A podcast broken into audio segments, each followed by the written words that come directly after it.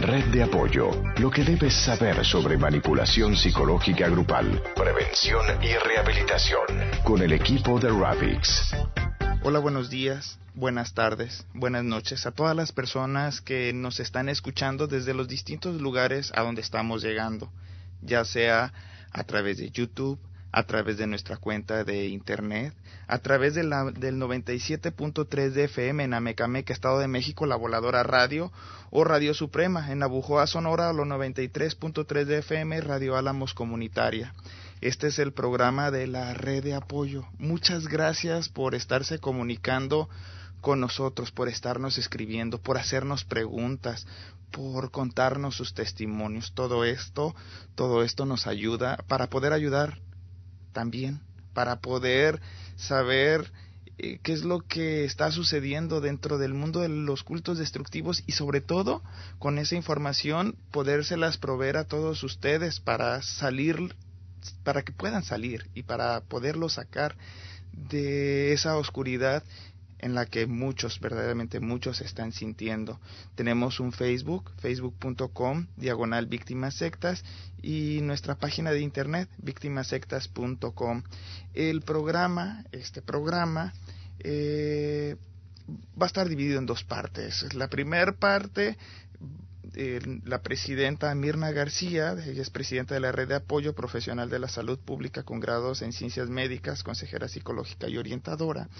Ella va a estar junto con su servidor, Ulises Osaeta, antropólogo, estudiante, estudiante de antropología y estudios latinoamericanos y, soy periodista.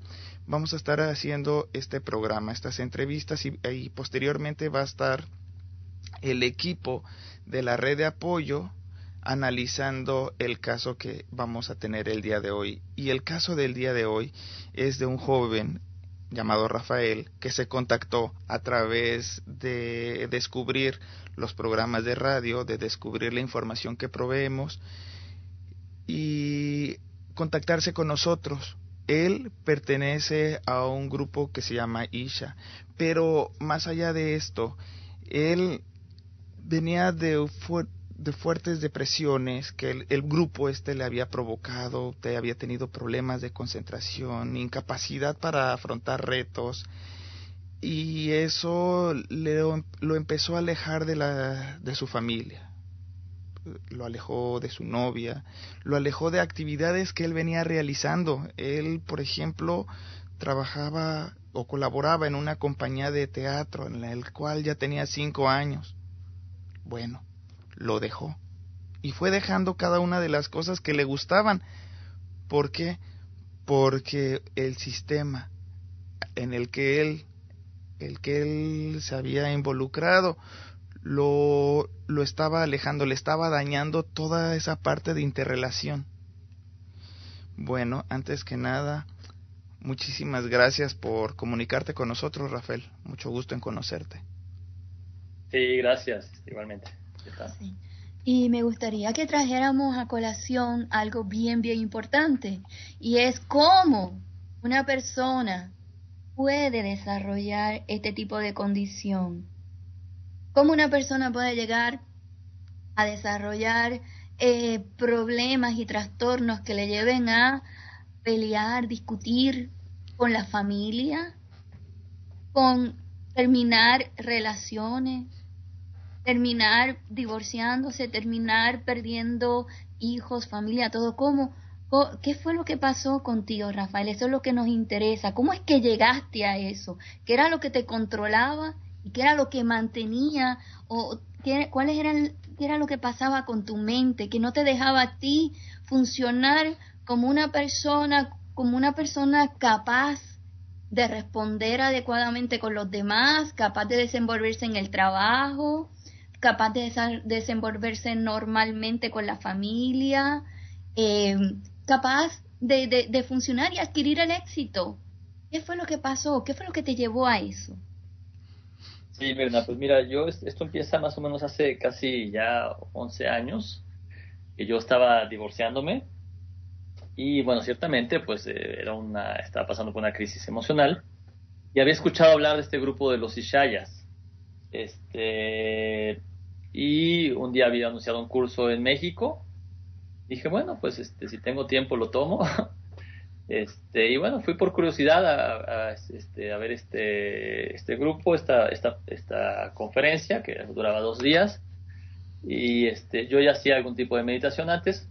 Entonces dije, bueno, esto tal vez me, me ayude. Así pensé.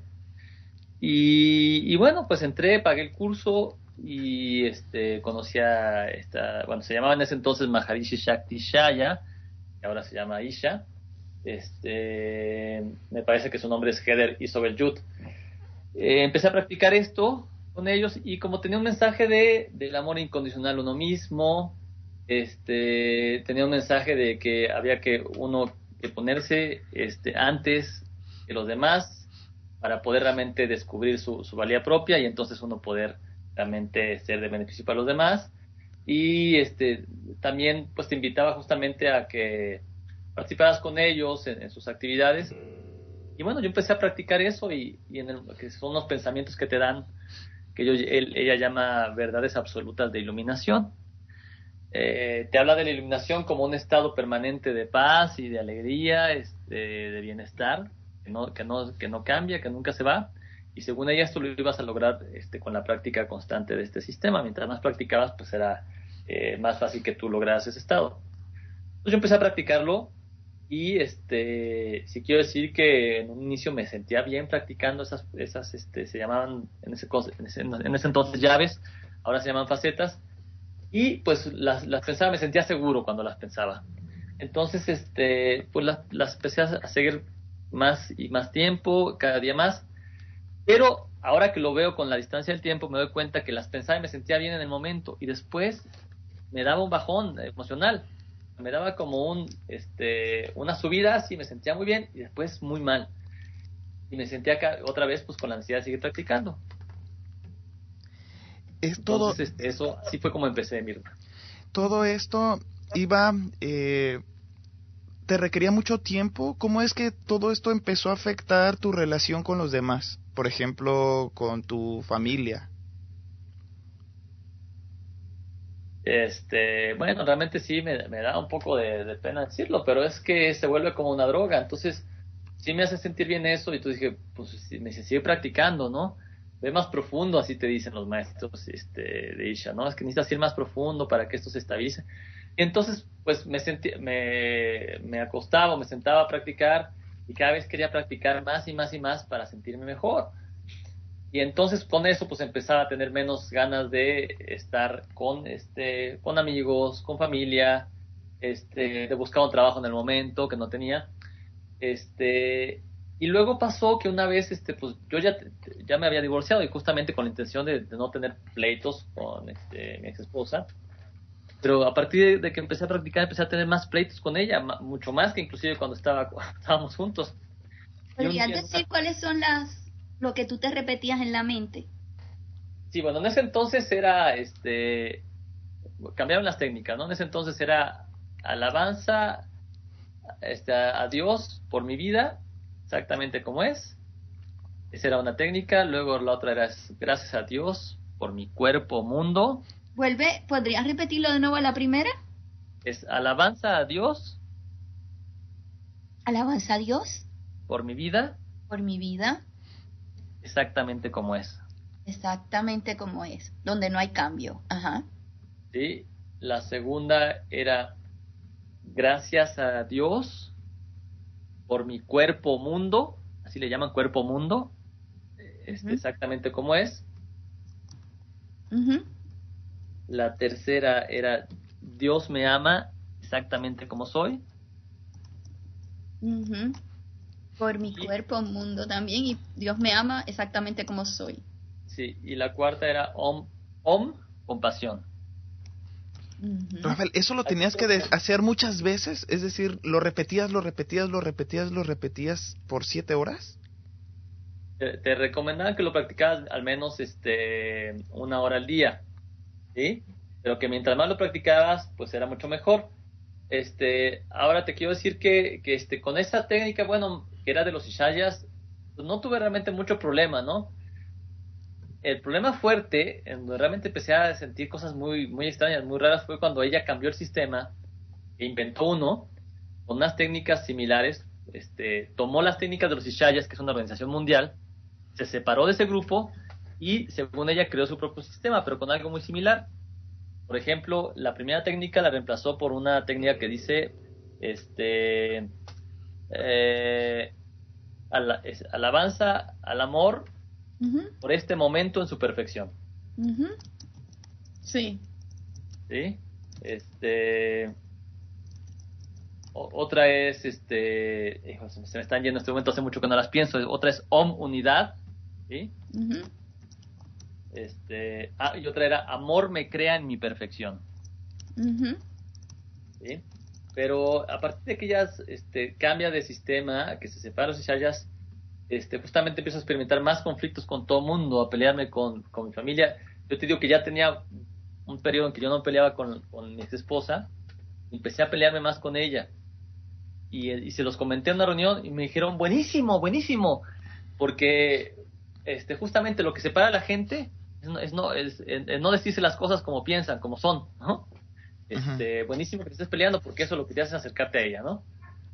Ah, claro, estabas, estabas trancado en que eras perfecto, imagínate, y entonces era bueno pelear con ella decir lo que uno piensa así como, como viene, ¿no? O sea, sin, sin pensarlo, sin reflexionar lo que uno va a decir, sin em- consecuencias de lo que está pensando. Hay algo que me llama mucho la atención, esta parte de tenerte que repetir, por ejemplo, amor me crea en mí perfección, repetirlo, repetirlo, repetirlo, repetirlo por un lapso de, de una hora, que es lo que el grupo recomienda.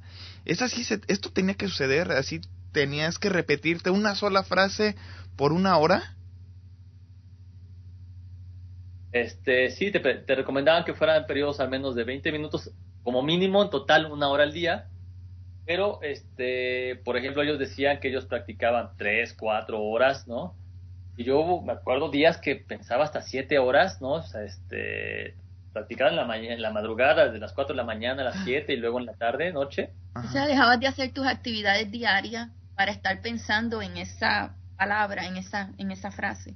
La verdad es que se volvió más que dejé de hacer, me dejaron interesar las actividades diarias. Claro, porque estabas todo el tiempo pensando en lo mismo. Y pensando que, que cada vez más me acercaba a lo que Isha era, ¿no? Este... Perdías realmente tu tiempo pensando en eso, pero pensabas que estabas superándote. E, en ese, momento en ese momento, ¿qué era lo que Isha era para ti? ¿Qué era, ¿Cómo lo percibías? Bueno, este, Isha tenía unos libros, ¿no? Sobre, se llamaban La Revolución de la Conciencia, donde ella te hablaba de la iluminación, de la experiencia de la unidad divina, según ella, ¿no?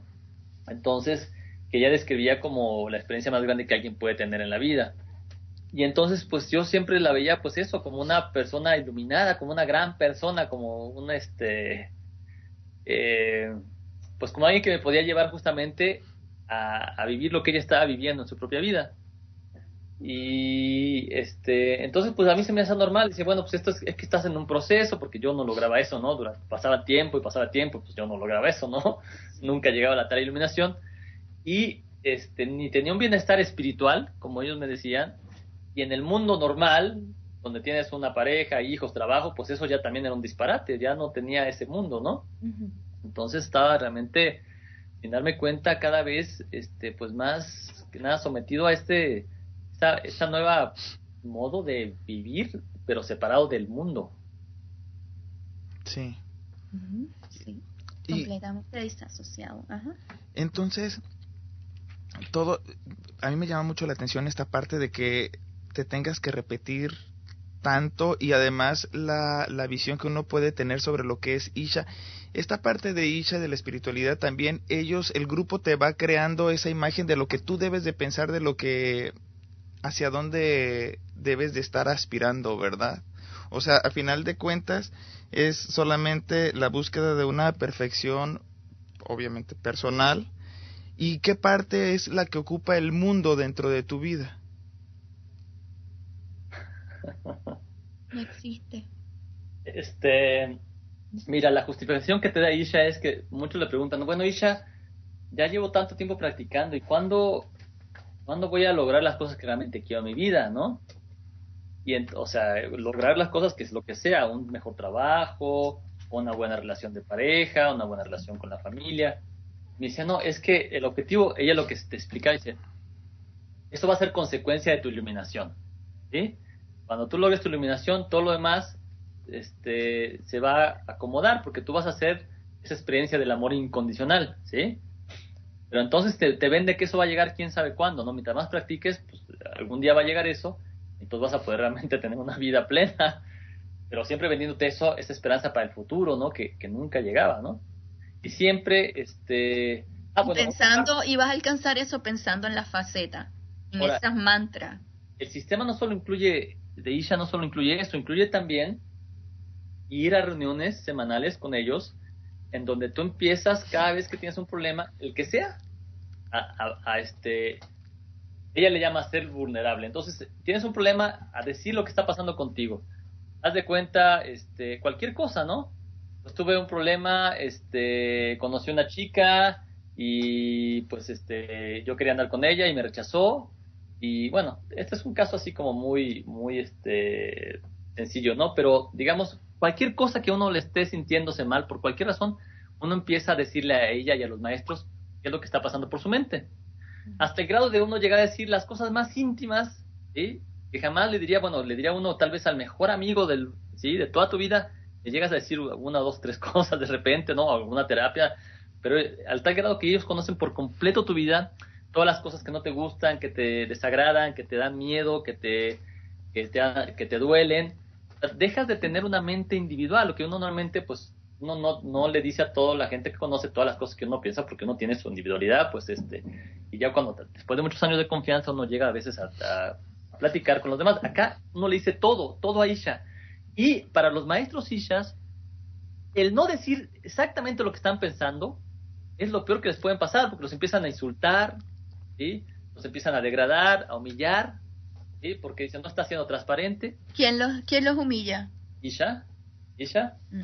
¿Y cuántos de ustedes sabían de los pensamientos de Isha? No, exactamente, ella nunca te dice nada.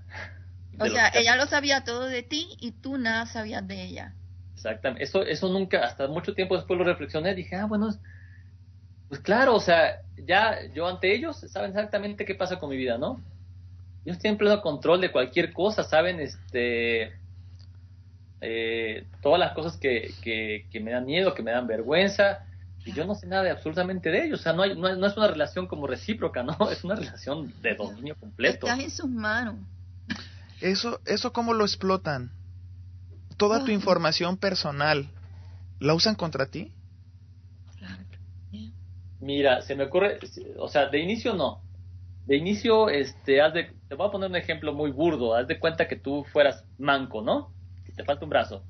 Y te sientes mal por eso y entonces cuando llegas te dicen, no, es que tú tienes, necesitas amarte a ti exactamente como eres, amar tu cuerpo, tú puedes hacer muchas cosas en la vida.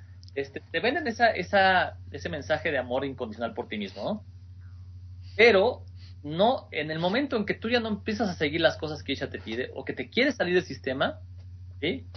empiezan eso para decirte, pues claro, si eres un inútil, tú, mira, con esa, eres un manco, o sea, te empiezan a utilizar en contra esas cosas que a ti te duelen. Claro, así es que es que si tienes tú le entregas toda la información, la va a utilizar en contra tuya. Te va a poder manipular. Eso es obvio. Eso hasta por supuesto sacar aspectos ya muy emocionales internos, a lo mejor algún trauma con algún padre, a lo mejor alguna violación que tuvieron de infantes, todo eso todo eso puede suceder, ¿no? Y humillación. Esas son humillaciones públicas. Sí, sí los hacen frente del grupo, ¿no? Este, y, y si cosas realmente muy, muy feas, no sé, vamos a suponer que, que tú te sientes mal, avergonzado, porque, esto es un ejemplo, ¿no? Engañaste a tu pareja, ¿no? Y te dice, bueno, pues sabes que tú estás conociéndote a ti mismo, ¿no? Este, lo que necesitas es nada más ver qué estás sintiendo y bueno, pues tomar tal vez otra lección en el futuro. O sea, primero es ese mensaje de, no pasa nada, o sea, ámate. Pero en el momento que ya no, ya no estás de acuerdo con las cosas que ella está haciendo, que empiezas a cuestionar las cosas, claro, pues este, nadie puede confiar en ti, o sea, tú realmente es una persona este, que siempre engaña a la gente, o sea, te empieza a manipular, a, sentir, a que te hagas sentir lo peor que te puedas sentir en el planeta por no, no ser este, o no hacer las cosas que ella esperaba de ti, ¿no? Cuando, cuando tú estás del otro lado, o cuando estás viendo cómo humillan a las otras personas, porque bueno, lo comentas, te tocó verlo. ¿Qué pasa por la mente de ustedes? ¿Qué sentimientos son a los que fueron programados sentir para ver a esa persona que está siendo humillada? No, te empiezas a, te empieza a dar miedo, te empieza a dar miedo, decir, híjole, ya prefiero no hablar, prefiero no decir nada. Empiezas a sentir una gran necesidad de que ella te, te, te, este, te acepte, te, te diga que estás bien, o sea, que ella te apruebe, ¿no? Una gran necesidad de aprobación por ella, o sea, es eh, como diciendo, pues bueno, ¿cuándo voy a lograr yo completamente? Pues tal vez no he dicho todo lo que tenía que decir, tal vez, este, y ellos así te dicen, es que necesitas empujarte a más, a, ser transparente. Y entonces uno, este, pues cuando alguien empieza a humillar, tú dices, claro, es que lo está haciendo porque así te dicen, es que se está protegiendo esa persona, no quiere que, que, la gente sepa quién es, ¿no? Y el amor no es así, el amor es transparente, eso es lo que ella te dice, ¿no? Entonces lo sientes como parte del sistema, piensas que está bien. Claro, ya estabas programado para eso, con la faceta. Esa, me llama aquí la atención otra este, este aspecto de que cuando los empiezan a humillar, por ejemplo, que se quieren salir y les dicen esa parte de que, bueno, tú eh, digamos, no, no fuiste leal ni siquiera con la relación de tu pareja. Esa parte también, esos sentimientos, cuando tú como espectador los ves en otra persona que él, a la que están humillando, ¿qué, ¿qué sentimiento te atrae hacia esa persona? Es decir, se está saliendo, a lo mejor lo, tienes la necesidad también de rechazarlo. Eh, sí, exactamente. Sí, porque de alguna manera, o sea, te, vuelves como una copia, este, quieres, empiezas a imitar a Isha, ¿no? Si ella rechaza a la gente, pues uno sin darse cuenta empieza a rechazar a esas personas, ¿no? O sea, como dejas de perder tu criterio propio, ¿no? De la cosa que está muy evidente, oye, ¿por qué te estás humillando, insultando a una persona que viene aquí supuestamente a encontrar aceptación por sí mismo, ¿no? O sea, no entiendo. Pero uno pierde ese criterio, uno justamente... Porque, porque... tú admirabas a Isha, considerabas que ella lo hacía todo bien. Así que tú tenías que hacer las cosas bien, ¿no? Así que la hacían lo mismo que ella, ¿sí o no? Sí. Sí, era así como normal. Y, en la familia, pues es, este, ella te dice cualquier cosa, ¿no? dice, o sea, vas caminando y de repente dice, oye, mira qué ridículo, este, ropa traes, o este, eh, mira qué mal se te ve la barba, o el cabello, etcétera, ¿no? Y así, pero, o sea, lo puede decir de manera muy, este, despectiva, humillante. Y entonces uno empieza a hacer eso también en sus familias, ¿no? Con los amigos, ¿no? Sí, porque ella, ella es perfecta, si ella no comete errores, pues tú estás haciendo lo mejor que puedes hacer, imitarla a ella. Ese era según tu pensamiento, ¿no? Sí. ¿Sí? Sí, este, y ella, bueno, como el ejemplo que ella tenía es que ella dejó todo en su vida para dedicarse a eso, al amor incondicional al mundo, pues uno cree que eso uno tiene que hacer, dejarlo todo, trabajo, pareja, este, amigos, proyectos de vida, ¿no? Porque lo más grande, lo que ella está haciendo es supuestamente darle todo ese amor este, incondicional al, planeta, ¿no? Rafael, en tu casa, en tu hogar, las personas que estaban más cerca de ti empezaron a relacionar tu cambio de actitud con este nuevo aprendizaje que estabas recibiendo a través de Isha? Este, pues sí, mira, porque yo antes, yo ya tenía, este, antes de eso como tres o cuatro años practicando algún tipo de meditación, ¿no? Varias meditaciones. Y sabían la gente, o sea, mis familiares, este, mis papás, este, mi hija, mis hermanos, que yo hacía cosas espirituales.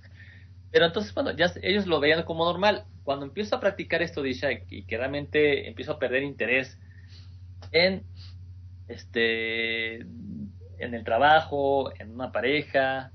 Este, por ejemplo, un día pues no tenía dinero y vendí mi coche para irme pues, a Uruguay con ella. Este, o sea, empieza a decir, bueno, pues ¿qué le pasa a este tipo? O sea, se está desconectando por completo de nosotros, ya no va a ninguna reunión familiar.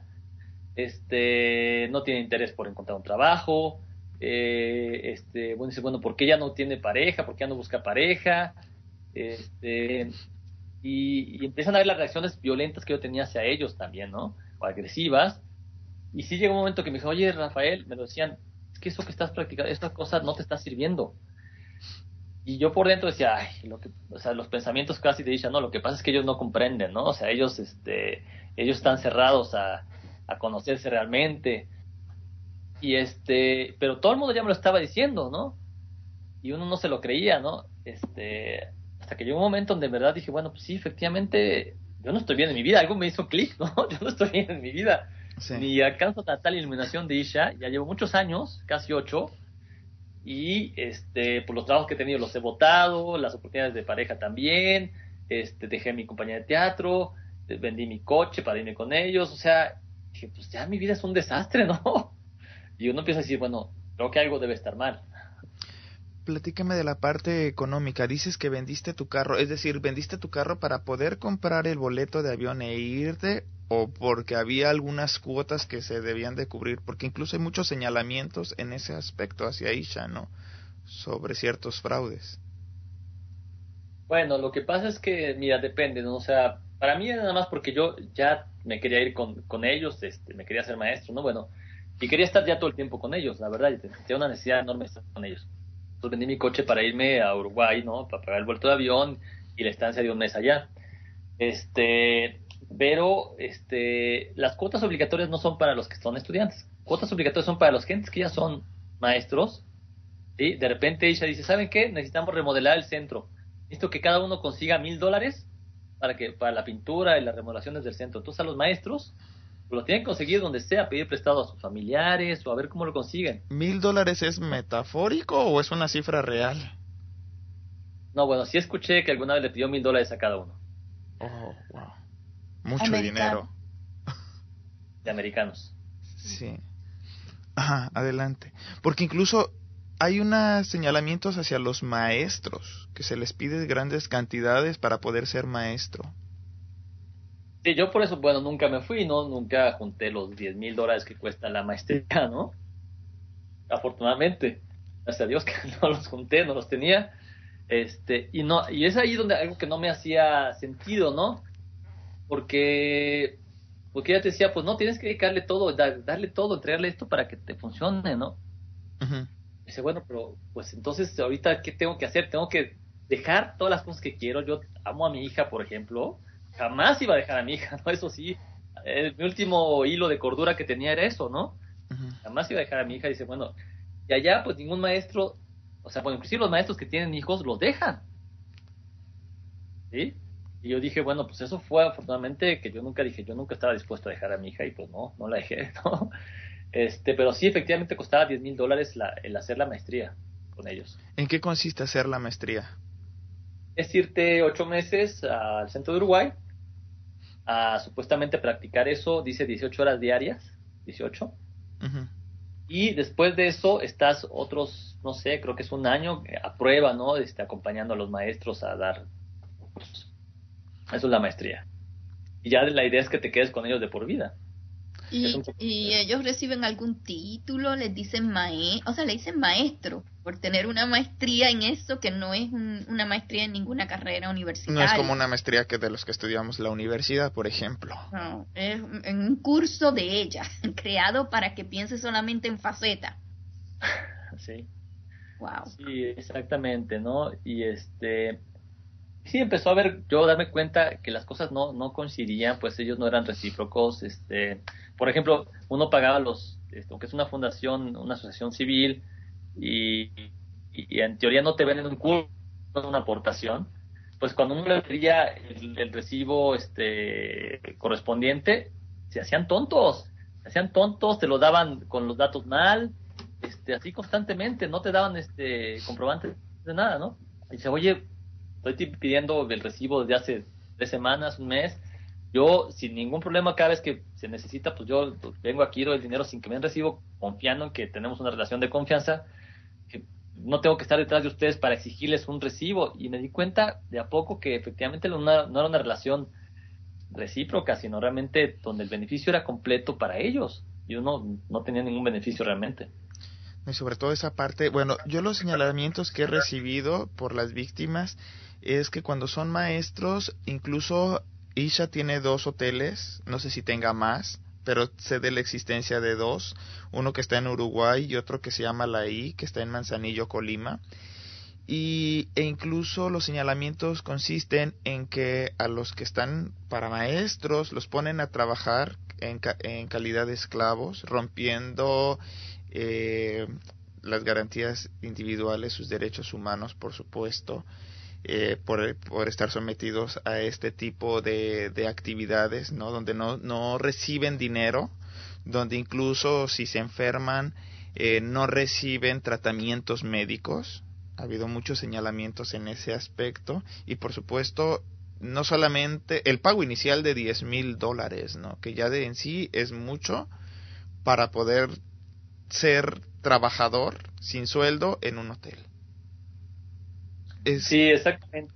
Este, lo que sucede es que ella te dice que cuando tú te vas a la maestría, vas a estar de 6 a 8 meses practicando 18 horas diarias, es decir, dedicándote a ti mismo, según ella, ¿no?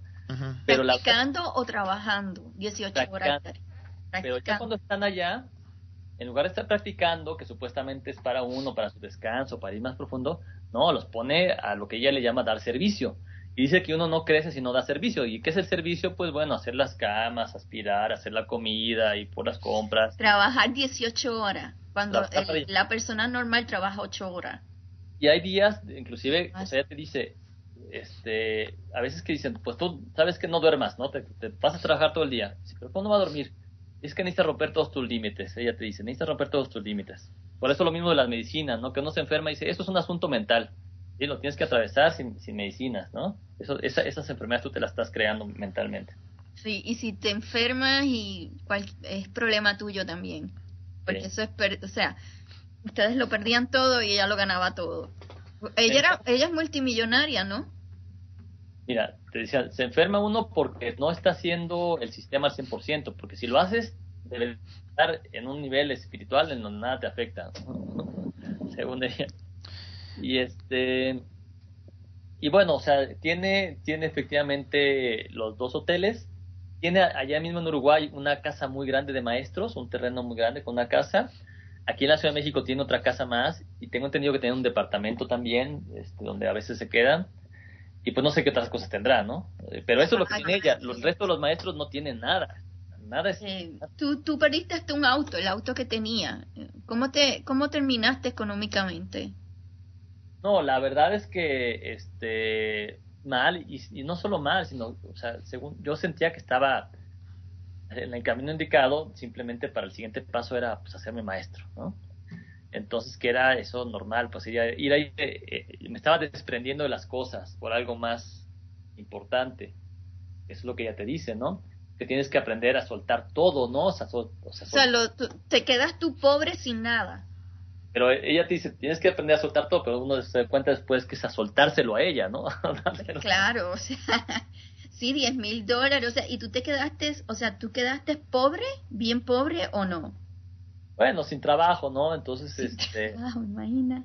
Sin trabajo dos veces, tomé el trabajo y, y me decía, no, es que, o sea, iba a las reuniones semanales y pues sí, a veces cansado cuando llega, está cansado del trabajo, entonces es que en ese trabajo no te estás amando realmente, eso no es realmente para ti, ¿no? Y entonces pues volvía yo a dejar el trabajo y así lo hice varias veces. Rafael, eh, hablaste del sueño, de la privación del sueño.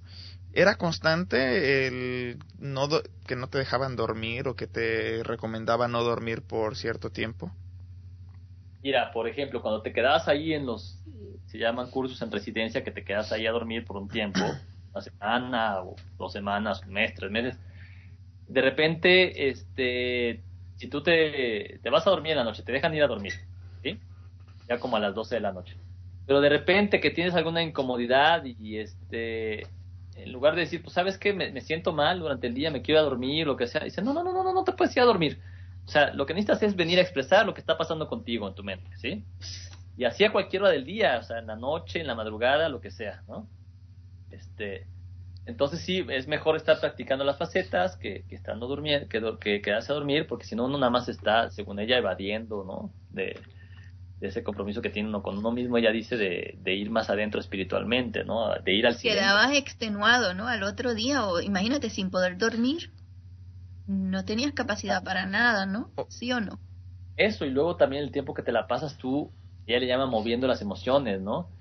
empieza a ver justamente una experiencia de privación tan grande porque te dan de comer pues bien poco, puras verduras, ¿no? Puro vegetariano, pero bien poquito. Luego, pues sí, este, estás practicando todo el día y entonces vienen las, las, lo que llaman meeting, donde se reúne todo el mundo a expresar lo que está sintiendo y lo normal ahí es que te empiezas a molestar por algo que te dice alguien, porque uno se puede decir lo que sea ahí, ¿sí? Y entonces que si te enojas, pues le empieza a golpear una, una colchoneta, empieza a golpear con este, una almohada, y sí, terminas totalmente exhausto, por supuesto, ¿no? Y según ella, eso está sanando el sistema nervioso, ¿no? Está sacando todas tus emociones. ¿Y, eso te sustituye el sueño, según ella? Eso, este, lo que te dice, te va a permitir ir más profundo dentro de tu, este, de que interiorizas tu conciencia, pues de que vas más adentro en el silencio interior que ya le llaman, el silencio rugiente le llaman, ¿no? Este, y entonces, este, dice, llega un momento dice que ella, ella dice que duerme muy poco, que duerme dos, tres horas al día. O, sea, o sea, perdóname. Ella te dice que en vez de dormir tienes que ponerte a mover los, los, las emociones y hacer, entonces hablar con ella o expresar tu, tu sentimiento. No descansa, estás haciendo eso, estás trabajando 18 horas al día. Entonces, ¿cómo tú terminabas? ¿Cómo tú te sentías? ¿Cómo se sentía la persona mentalmente extenuada? ¿No? entiendo yo, según lo que estás hablando, ¿no, Rafael? ¿Cómo puede descansar uno? No, o sea, una persona así no puede ni pensar. Exactamente, eso es lo que pasa. Ya no ya no distingues qué, está pasando contigo, qué es lo que está, o sea, eh, ya no sabes ni qué quieres realmente en la vida en ese momento, ¿no? como un zombie. Sí. Como un zombie que camina y por, porque no, no sabe, pero que apenas tiene energías para nada. ¿Sí o no? Yo, tuve ahí la fortuna de que nunca me hice maestro y entonces fui a veces al servicio. Efectivamente es exactamente lo mismo que hace un maestro. Este, pero bueno, terminando mi semana de estar ahí, pues ya me regresaba a mi casa, ¿no? Este, pero no se da cuenta, yo terminé pues cada vez con, efectivamente, con las emociones, pues ya sin tener ningún control sobre mí mismo, ¿no? Eso es este, algo bastante eh, pues sí, dañino, eh, dañino porque uno, no quiere estar más, eh, este, tener mayor bienestar y lo que terminé yo, al menos en mi vida, es con un descontrol completo de, de mi energía, de, mi, de mis emociones, de todo. ojalá, Presidenta, en la siguiente parte también pudiéramos profundizar la cuestión de la privación del sueño y la alimentación. Y también esta técnica de conductista, a mi parecer, yo no soy psicólogo, pero bueno, de golpear a la almohada. Lo primero del sueño, ayer, por ejemplo, estuve por cuestión laboral y porque tenía que terminar muchísimas cosas, estuve 28 horas sin dormir, que fue mucho tiempo y el sentimiento eh, en retrospectiva fue fatal. Cuando ya me pongo a analizar qué pasó por mi mente, qué es lo que yo sentía, que dejé de pensar, que eh, todo de lo que uno se vuelve con una incapacidad de hacer muchísimas cosas por estar tanto tiempo en, en vigilia, sin, sin dormir. Ojalá lo pudiéramos tratar más adelante, la cuestión de la alimentación, y ahí aquí hay algo que en las universidades nos recomiendan mucho, que es la alimentación y el poder proveer de proteínas al cerebro, porque el cerebro, el cerebro no tiene un lugar donde pueda estar almacenando eh, nutrientes. Entonces todos los nutrientes van por la vía sanguínea y necesitas estar comiendo para poder tener uh, con digamos eh, a tus a tu cerebro poderlo tener en óptimas condiciones. Esto te recomiendan en las universidades aquí para que pues puedas eh, sobre todo dormir. Sí sobre todo dormir y la alimentación para que puedas rendir en, en, en las clases no eso en los talleres que hay dentro de las universidades te recomiendan dormir y alimentarte. Y aquí con Isha es exactamente lo contrario no sí Y por supuesto, esta parte de golpear una almohada, cuando tú tienes un problema, tener que hacer eso, eso de golpearla en lugar de afrontarlo. Pero bueno, no, me quiero salir ahorita de, la charla que tengo contigo, Rafael, que tenemos contigo, Rafael, eh, con, con esto. Esto lo vamos a ver más adelante. No, sin embargo, pues bueno, me llamó mucho la, la atención esto que comentaste. ¿Y los maestros cómo los veías? ¿Cómo los percibías? ¿Estaban igual en una calidad de zombie los, los maestros? Mira, lo que pasa es que, este, bueno, de repente lo ves sí, con unas ojeras tremendas, ¿no? Este, pero mira, hay esto particular, es que efectivamente estar pensando esas cosas, esas facetas, son este, yo no sé, no, sé cuál es el, efecto que causa en la mente, pero sí te empiezas a sentir bien, entonces de repente la ve la gente feliz, pero te digo, es como cualquier droga, estás, tienes un, un high y de repente un down así, pero fortísimo, y entonces de repente dejas de ver a los maestros, de repente los maestros ya no están, no sabes, o sea, el maestro tal, ¿dónde está? quién sabe.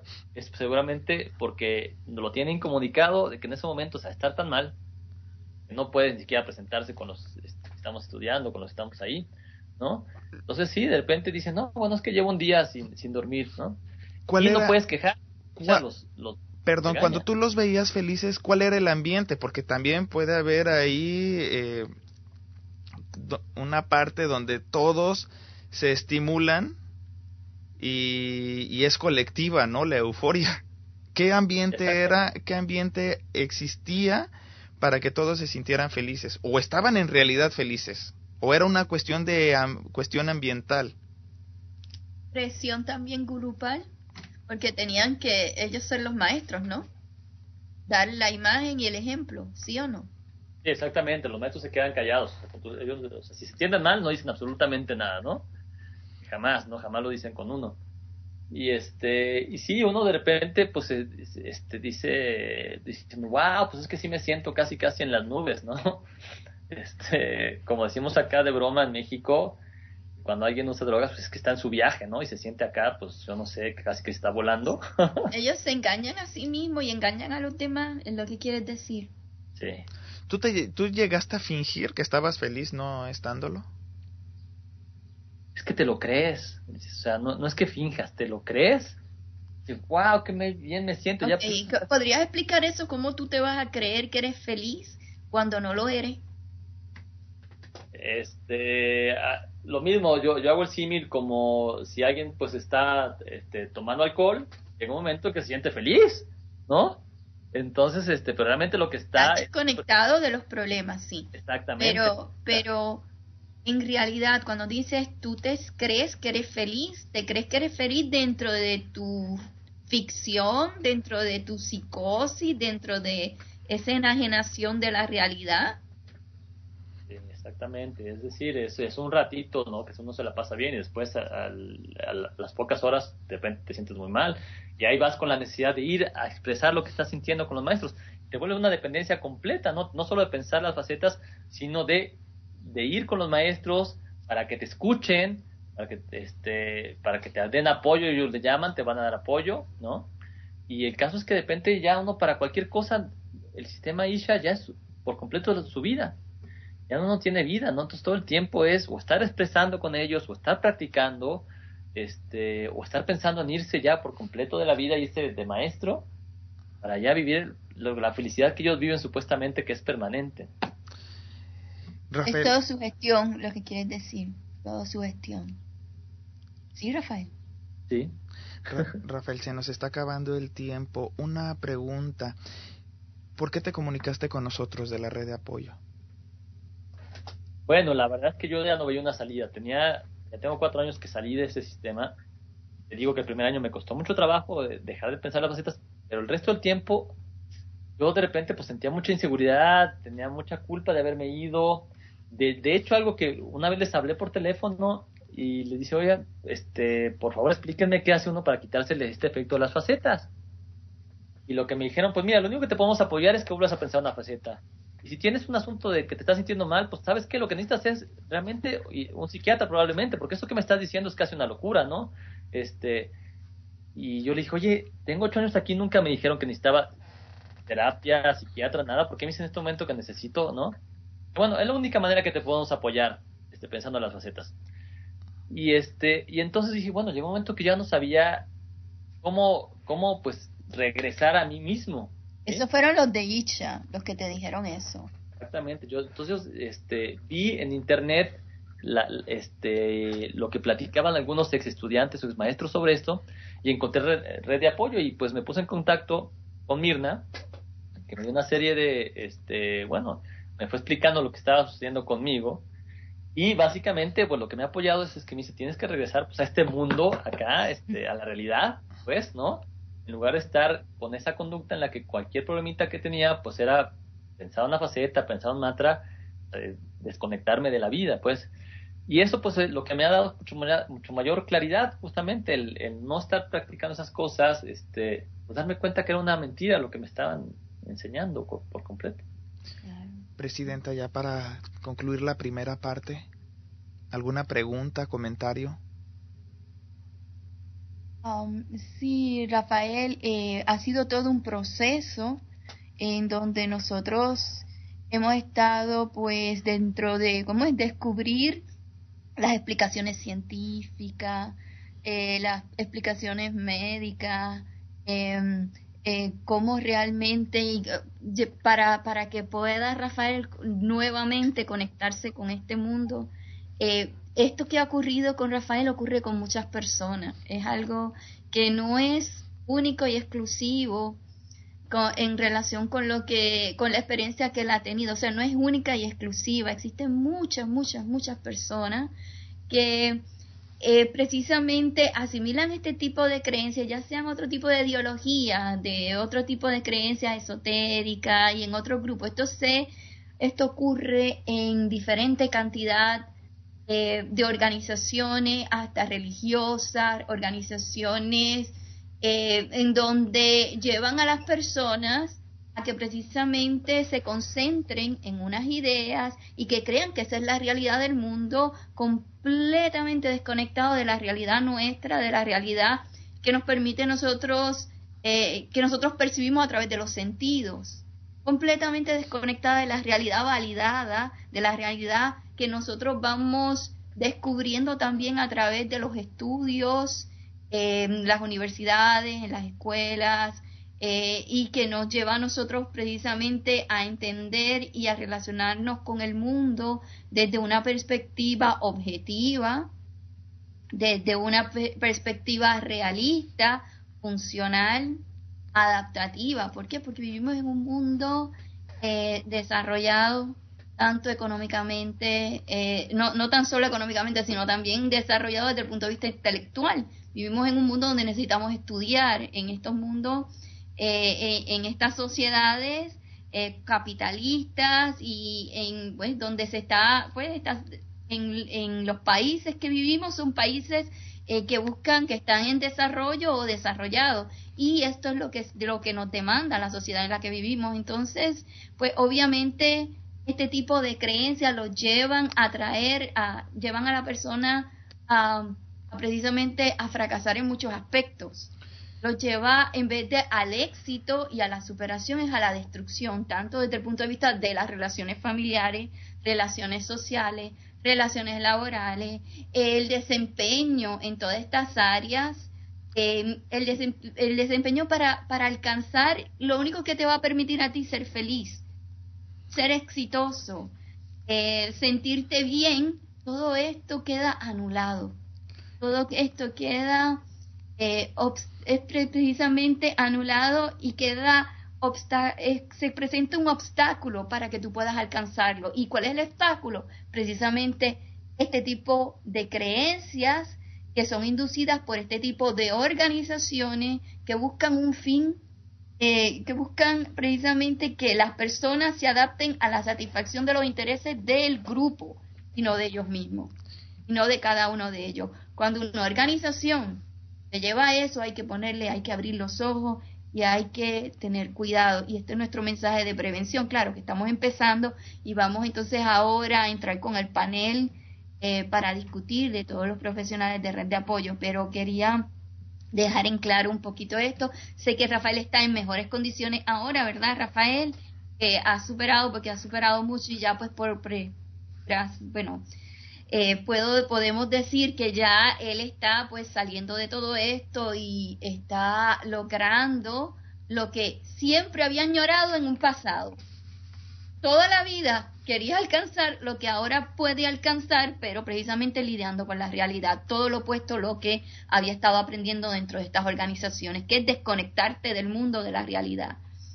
Es precisamente con las buenas relaciones que vamos a alcanzar eso que andabas buscando. Bueno, hoy me voy a un corte. Eh, recuerden, facebook.com, diagonal víctimas sectas, víctimasectas.com también. Es, eh, les recomiendo mucho el Facebook, ahí tenemos eh, muchísima comunicación. Bueno, señoras, señores, no se despeguen, regresamos después de este corte. XHSA, La Voladora Radio. XH Ameca Meca. La Voladora 97.3 FM. 97. La Voladora Radio. La Voladora Radio Comunitaria. Transmitiendo desde sus estudios y oficinas, ubicadas en San Francisco número 70. Barrio Panoaya. Ameca Meca. Colonia Centro, Amecameca de Juárez. Estado de México. Somos miembros de la Asociación Mundial de Radios Comunitarias y de la Red de Radios Comunitarias de México. Somos adherentes de la otra campaña, La Voladora Radio, Un proyecto de la Voladora Comunicación Asociación Civil. 97.3. La Voladora Radio. Yo soy esta radio. Contáctanos en Facebook, Víctimas Sectas, o en nuestro buzón de Skype, Víctimas de Sectas. Síguenos en Twitter, Red Apoyo VS.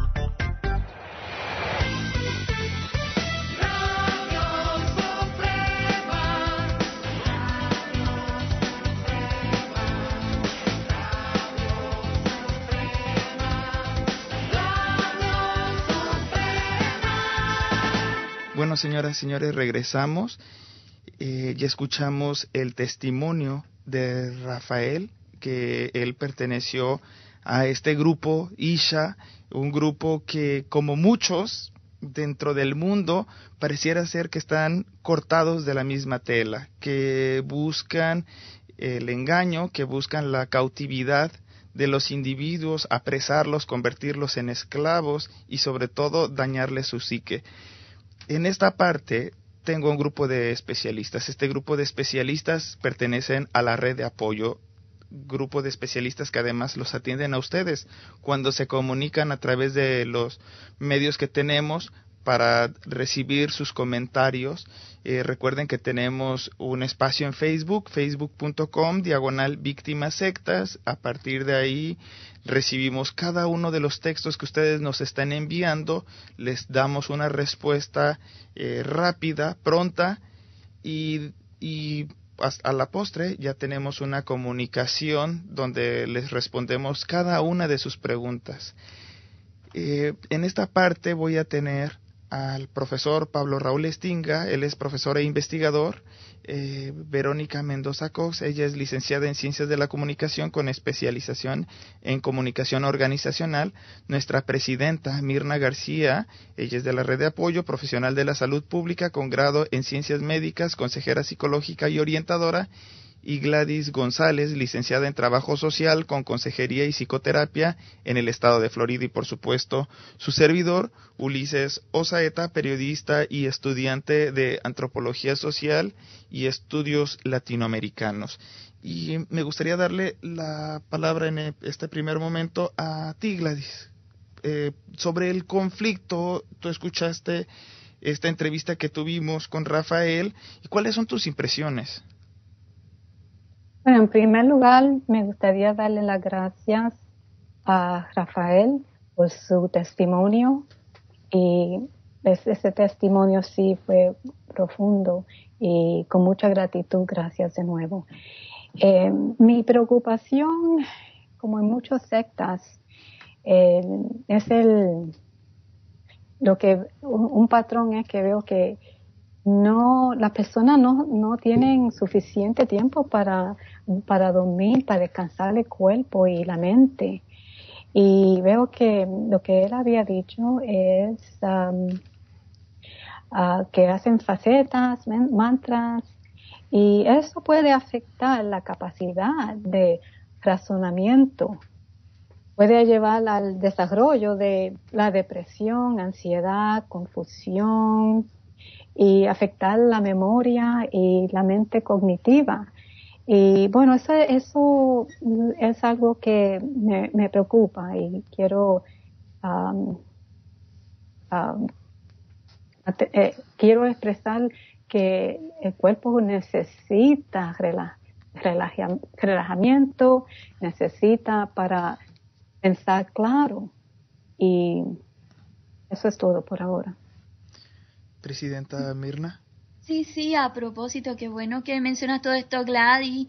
Eh, muchas gracias, es importante. Mira, fíjate, hablando de lo del sueño, o sea, precisamente muchos estudios se han hecho y hoy día se sabe, se sabe que cuáles son los daños relacionados a la falta de sueño. Se sabe que si duermes eh, menos de seis horas o si duermes eh, o, o, sea, si tienes interrupción de sueño de menos de seis horas o menos, obviamente, vas a tener unos problemas eh, a nivel, eh, o sea, vas a tener unos problemas a nivel metabólico. ¿Por qué?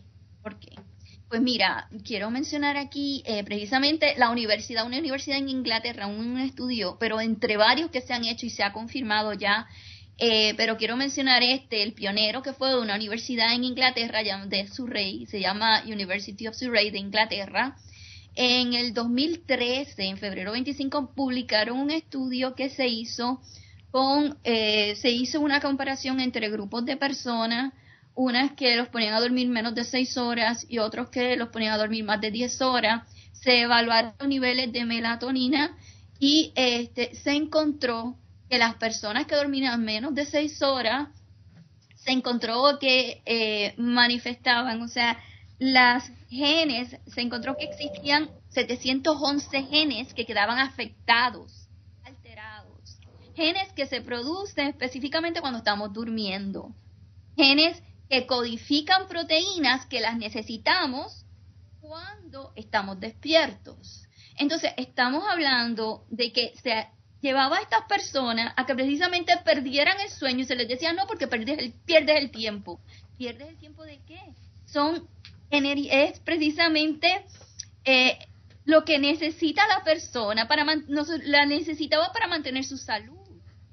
Son requerimientos básicos de la salud, tanto la alimentación como el sueño los necesitamos para mantener eh, niveles óptimos para poder, eh, para poder funcionar bien durante el día, para poder razonar. Se sabe que se afecta la capacidad eh, y la flexibilidad cognitiva en la persona. Se han hecho muchísimos estudios donde se demuestran cómo precisamente en la corteza prefrontal queda afectada porque hay precisamente no tan solo por eso sino también porque es que la falta de sueño te causa estrés también eso aparte de todo esto que te estaba provocando el constante, este constante repetir de facetas, la repetición de facetas, donde eh, me interesa mucho porque quiero traerles un punto, o sea, cuando él trae todo el panorama de todo lo que describe, en realidad él quería resolver su vida, resolver sus problemas, pero sinceramente, o sea, realmente lo que no se da cuenta es que todo este sistema, todas estas técnicas que él estaba explicando, a las cuales fue sometido, lo llevaban a que al desarrollo de que de un trastorno, de trastorno disociativo de la despersonalización. Era un ejemplo perfecto de una persona con un trastorno disociativo de la despersonalización o de la despersonalización disociativa. ¿Por qué? Porque él presenta todos los rasgos que realmente, los puntos que realmente distinguen estos trastornos. Por ejemplo, él manifiesta que una despersonalización, o sea, él se desconecta de qué? Se desconecta de todo lo que tenga que ver con sus conflictos internos, al estar repitiendo estas, estas palabras, estas palabras que ahorita las vamos a analizar una tras una, porque quisiera ver cómo los demás me van a responder, cómo los demás y todos entre nosotros analizar qué causaría si nosotros repitiéramos cada una de esas facetas. Pero quiero traer una. ¿Por qué es un buen ejemplo? Una, porque la persona se desconecta directamente de sus conflictos internos. ¿Y qué es lo que piensa? No, yo lo voy a resolver con la faceta. Todo lo resuelvo con la faceta. Repito el om unidad, repito las alabanzas al amor por este momento en la perfección, etcétera, etcétera. Y la persona lo va a resolver todo. Eso es lo que él pensaba, porque quería alcanzar que la iluminación, La iluminación, que ¿quién la tenía y quién la adquiría? La conciencia de Icha, de la tanto que ella, de la cual ella habla, ¿no?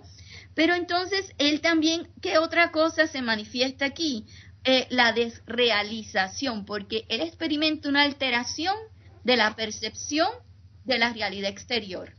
Él, él experimenta una disociación, una desconexión con su la percepción de su de sí mismo, de sus conflictos internos, de todo lo que tiene que ver con él y también una alteración de la percepción del mundo exterior. Entonces, él, él manifiesta que entra en una especie como que de sueño, él dice como si estuviera despegado y desconectado, como si estuviera, él decía que era como, como si estuviera drogado, porque claro, si está todo el tiempo pensando en lo que esos pensamientos, esas facetas le dirigen a él a pensar. De esa manera no está pensando en lo que le provoca el dolor, lo que le provoca la angustia y siente el placer y la sensación de tranquilidad. Pero claro, si se está desconectando, como si entrara en una película de ficción, una película de esta. Y en adición empieza a experimentar como consecuencia, parte de esto es una especie de anestesia afectiva que precisamente, ¿qué es lo que hace? Como se desconecta de todo, ya no siente igual, ya no se está como desensibilizando del dolor y qué le va a causar. Y también se está repitiendo que él es perfecto, perfecto, perfecto y que va a tener problemas con la pareja, problemas con todo el mundo, porque él es perfecto y él siempre está bien. Y solamente la iluminada es la que sabe todo y la que está bien. Entonces, él está bien, él es perfecto, porque pues, su momento es perfecto, no cambia, no es flexible, no está dispuesto a reflexionar sobre nada y en adición, en adición, él siente que tiene que sencillamente pensar nada más que en aquello y por lo tanto no siente, ya no se puede identificar con los demás. ¿Por qué? Porque porque está pensando todo el tiempo en la faceta y está desconectándose de los demás, desconectándose del mundo. Entonces eh, se experimenta otro dato, otra de las especificaciones para uno identificar a una persona cuando uno quiere identificar que una persona o diagnosticar a una persona como con un trastorno disociativo de la despersonalización, uno de los datos es anestesia afectiva. Otro de los datos es que se vuelven como autómatas, como él mencionó, una especie de zombie. Responde en automático, él decía, y claro, era lo que lo estaba manipulando, lo que lo estaba manejando. Lo que son las heurísticas, heurísticas son este son como unos trechos, unos sesgos cognitivos donde tú llegas de un problema, aquí está la solución. Un problema, claro, se basan en afirmaciones completamente ilógicas, que no tienen sentido, pero tanto y tanto te lo repiten, y tanto, tanto tú lo repites, y tanto, tanto te lo dices que tú te lo crees, aunque no tenga ningún sentido. Terminas creyéndolo. La repetición te lleva a eso. Es que no tan solo por la lógica, uno se da cuenta de que tú repites y repites, terminas creyéndolo y desarrollas una heurística, sino que también a nivel neuronal y científico se han hecho estudios que han demostrado que y que explican qué es lo que pasa cuando tú repites y repites y repites. Y lo que ocurre es una conexión que se da entre las zonas del cerebro que, que, que son responsables de la percepción de la, de la información que tú percibes y las respuestas y las asociaciones que tú estableces entre esos pensamientos y lo que y la eh, precisamente la memoria de trabajo que te lleva a ti a responder de una manera eh, eh, automática, automática, donde la que te lleva a responder con unas reacciones, unos movimientos del cuerpo o unas expresiones, o lo que te da dirección hacia lo que tienes que hacer, cómo responder ante el estímulo. ¿Qué ocurre? Ocurre una conexión directa entre lo que percibes y tu respuesta. Y no hay análisis. Y no hay análisis porque cuando se da la repetición y repetición y repetición, ocurre que aquellas conexiones que te llevaban a ti a analizar y aquella motivación que tú sentías para y preguntarte, interrogarte, eso se elimina porque ya tú sabes que ante este estímulo va esta respuesta y tú respondes en automático. Y eso era lo que le estaba manifestando. Él estaba diciendo, me sentía como un zombie. Claro, él respondía en automático. ¿Y ahora por qué? Porque desarrolló que hábitos. El hábito de responder de esa manera y de responder de esa manera. Y cuando un hábito se forma, tiene, se forma como por entrenamiento o por programación. ¿Y qué tienes que hacer ahora? Él ahora ha estado en un proceso de desprogramación. Desprogramación de aquello que él aprendió, que desarrolló como hábito. Ahora tiene que desarrollar un hábito al revés. Aprender a pensar, analizar, no como lo hacía antes. Porque antes la resolución y la respuesta y la, la solución a los problemas eran la faceta. Entonces quería traerles todo esto este, y quería, les hago una pregunta y, y, más o menos entre todas las, los demás yo sé que van a, traer sus puntos de vista, pero quisiera que dentro de todo esto algunos me contestaran qué sentirían, qué sentirían si todo el tiempo tú estuvieras repitiendo, por ejemplo, la primera faceta, alabanza al amor por este momento en su perfección. ¿Qué, qué, qué, cómo tú reaccionarías si tú pensaras todo el tiempo que tienes que alabar al amor, pero tú identificas que el amor lo tiene solamente el conocimiento de tu líder, lo que te enseñan ahí, y ese momento que tú estás viviendo todo el tiempo está en su perfección, ¿cómo tú reaccionarías ante el mundo? Si todo, si, si el momento siempre está en su perfección, hay alteración, hay cambio, hay flexibilidad, pues sí está perfecto. ¿Sí? Pues yo creo que sería una con muchísima incertidumbre, ¿no? Yo creo que sería con inseguridad continua, porque al ser humano somos falibles. Entonces el creer, tú traes un, choque con creer la realidad no está compaginando con lo que yo soy. Sí, ahora me gustaría, me gustaría llevarte, Verónica, perdona y discúlpame que te tenga que, pero que te, es para ubicarnos un poquito. Acuérdate, acuérdate de que él no, no, no somos nosotros. Estas personas son ellos y ellos piensan que lo que ellos creen es lo que es correcto, no lo que es del mundo. Ellos piensan que lo que hay en el grupo es lo que le da la dirección. Claro, tú estás pensando como si estuvieras fuera del grupo. ¿Ves? Tendremos que pensar que para él la perfección era dentro del grupo, porque es lo que nos da, ¿sí o no? Y es lo que sucede en pues. todos los demás grupos, ¿no? Además. En todos Por eso buscaba la conexión de decir que quería ser como Isha. Claro, claro. ¿Lo manifestó? Sí. Él buscaba ser como Isha porque Isha era la perfección encarnada. Sí. Pero por lo tanto en él, él creía que estaba seguro esa era la dirección que tenía que seguir, porque le destruyeron la estima, se la van destruyendo, como él lo explicó, fíjate. Fíjate que le van diciendo, me van destruyendo, que era lo que le decían, que en público le resaltaban las cualidades, ¿verdad? ¿Mm? Y luego en público, si él fallaba, ahí le caían con todas las críticas. Sobre todo ocuparon la información inicial que le dieron, o es que él dio más bien, para la postre humillarlo y, denostarlo. Sí. Y fíjate que ahorita que estás diciendo esto, salto a la, a, la, a la, misma faceta donde dice amor me crea en su perfección, o sea, como que el grupo Isha lo está creando para ser perfecto. Entonces esto es como una manera de mantenerlo junto con, con la última faceta que es unidad, adherido a ese grupo, viéndolo como la única solución, como la solución de pertenencia, como solo aquí voy a alcanzar este amor siguiendo el patrón y comportamiento que mi líder me enseña. Entonces no tengo que saber ya más nada más que lo que me están aquí enseñando. Exactamente. Él estaba conectado en su mente a que esa era la perfección. Ahí no tengo más nada que buscar estoy unido a ellos y ahí está la perfección. Y el momento es perfecto. No tengo nada que cambiar. Imagínate tú trabajar o, tú lidiar o relacionarte con una pareja así. Una pareja que te diga que es perfecta, que no hay manera de cambiar. y que tiene como fin último unir, porque cuando preguntas, bueno, ¿y qué es la iluminación? ¿No?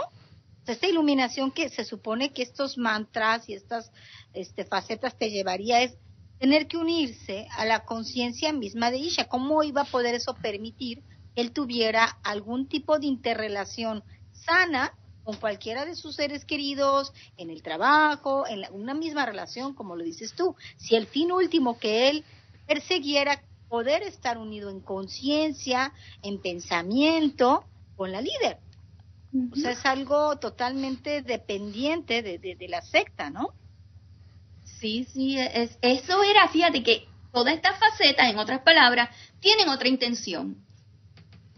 Tienen una intención. Una intención, claro, quienes ellos no se dan cuenta. No, ¿por qué no se dan cuenta? Por lo mismo que hemos mencionado, personas que no duermen, decía que no comía, ¿cómo es? Que lo que comía era verduras. Justamente, justamente de eso quería comentar, sobre el sueño y la alimentación. Les voy a comentar algo rapidísimo. Eh, como sabrán, estoy estudiando en la universidad y hay talleres donde te enseñan cómo manejar el estrés, sobre todo el estrés durante los exámenes. Y uno de los puntos que siempre, eh, el que siempre tocan en estos talleres es sueño y alimentación. Aliméntate bien, ¿por qué? Porque el cerebro consume muchísima energía. El cerebro no tiene un lugar donde tener reservas de, nutrientes. Entonces, constantemente, eh, conforme funciona, ocupa los nutrientes que van en la sangre. Así que debes de estar comiendo, debes de tener una alimentación muy, muy, muy fuerte, con proteínas, porque es una de las partes del cuerpo que más eh, que más requieren energía, incluso más que cualquier músculo. Por lo tanto, debes de alimentarte y debes de tener horas de sueño. Sin esto, sin esto, tu cerebro deja de funcionar. Sí, exactamente. Y, es necesario de por lo menos eh, buen sueño, siete, ocho, nueve horas siete horas recomiendan, sería lo normal ocho, ¿no? siete o ocho, sí. siete, ocho. Y yo lo que he visto es que al grupo en el que estás, cuando es un grupo destructivo, ¿qué es lo que, una de las cosas que, que, con, que te reducen? Horas de sueño, alimentación. Exacto. Exacto, para que no puedas pensar, porque lo que más se afecta, ya tengo muchos estudios que demuestran que se afecta, y hoy día se sabe, se afecta la memoria de trabajo, se afecta la flexibilidad cognitiva. O sea, la persona, ¿qué caray? No se va a dar cuenta. No se va a dar cuenta de lo que le están haciendo porque la única energía que tiene es para poder seguir, para poder moverse, para poder hacer los trabajos. Él estaba forzado a trabajar, a hacer servidumbre, ¿no? Y captar. haciendo trabajo. Y el cerebro, el cerebro está enfocado en recibir los mensajes, no para criticarlos. Les voy a poner un ejemplo. Cuando tienen un examen, un examen difícil, dura a veces una hora, una hora y media o dos horas. Son los momentos, sale uno cansado, muy cansado. ¿Por qué? Porque el cerebro está reflexionando, sale a veces uno con mucha hambre y a la postre hasta con mucho sueño. ¿Por qué? Porque el cerebro en realidad ah, tiene un trabajo muy extenuante. Ahora, si en un, en un grupo, en un culto destructivo, te reducen el sueño y la alimentación, el cerebro nada más va a estar trabajando con lo mínimo, con lo mínimo, y ese mínimo es nada más recibiendo la información, recibiendo la información sin tener que criticarla. ¿Por qué? Porque si la critica ya requiere más energía ese cerebro, ¿no? Y esto, esto lo saben muy bien quienes buscan, quienes buscan el captar adeptos.